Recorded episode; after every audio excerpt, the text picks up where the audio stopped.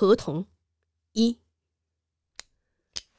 呃，是三年前的夏天吧，我和别人一起背上行囊，从那个上高地温泉旅馆出发，准备攀登会高山。众所周知，想要攀登会高山，只能沿着新川逆流而上。我之前攀过羌岳，会高山那自然是小菜一碟儿。在晨雾弥漫的紫川峡谷，向导都没带，就出发了。晨雾弥漫的紫川峡谷，当然了，晨雾总也不见消散，反而更加浓重了。我走了一个小时之后，曾一度想返回上高山旅馆，唉，但即使返回上高地，也得等到大雾散去才行。而雾气越发的浓重了。不管了，先爬吧。我当时就这么想。为了不偏离紫川峡谷，我从熊竹林穿过，继而前行。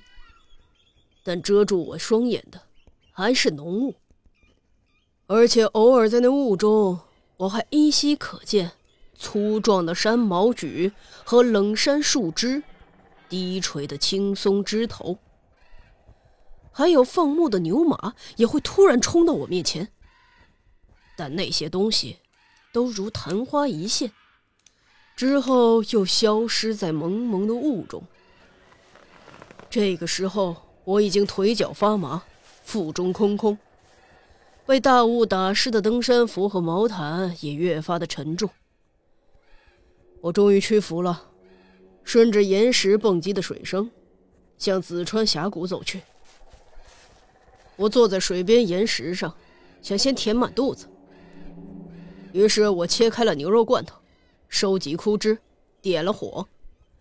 这些也就花了十几分钟吧。这期间，令人生厌的大雾不知不觉中就已经散去了。我啃着面包，看了看手表，已经过了一点二十分了。但令我惊讶的是，这个时候，一个可怕的脸孔倒影在圆形表面上出现了。我当时吓了一跳，转身一看。于是乎，我此生第一次看到了合同这种东西。身后的一块岩石上，有一个和画里一模一样的合同。他一只手抱着白桦树干，一只手遮着眼睛，好奇的俯视着我。我呆住了，一动不动。那合同也像吓了一跳。连遮在眼睛上的手都没动一下。这时，我跳起来向河沿上的河童扑了过去。那河童跑掉了，不是逃之夭夭了。事实上，他把身子一扭，立刻就消失的无影无踪。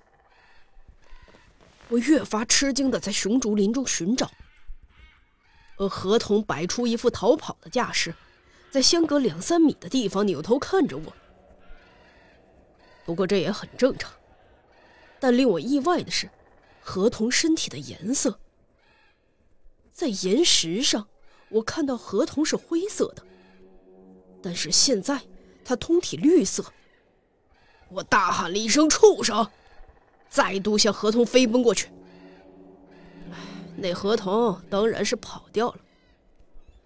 于是乎，我花了三十多分钟的时间，穿过熊竹林，越过岩石，拼尽全力地追赶那河童。那河童的脚步丝毫不次于猴子。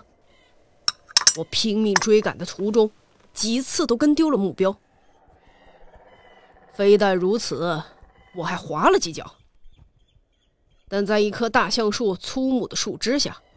幸亏有一头放牧的牛拦住了那河童的去路，而且那是一头犄角粗壮、眼睛布满血丝的公牛。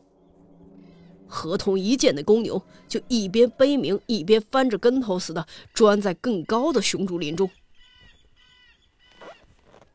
我，我想啊，这正合我意呀，就直接跟着钻了进去。谁料……那里头有个意想不到的洞穴，我刚摸到那河童光滑的脊背，就一头栽进了那深不见底的黑暗之中。我们人类在这千钧一发的瞬间，也会闪现出一些毫无理由的念头。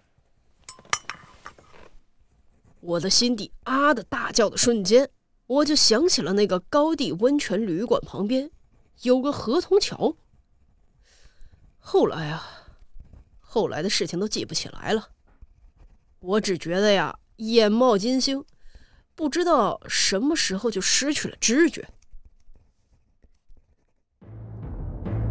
本集播讲完毕，下集更加精彩。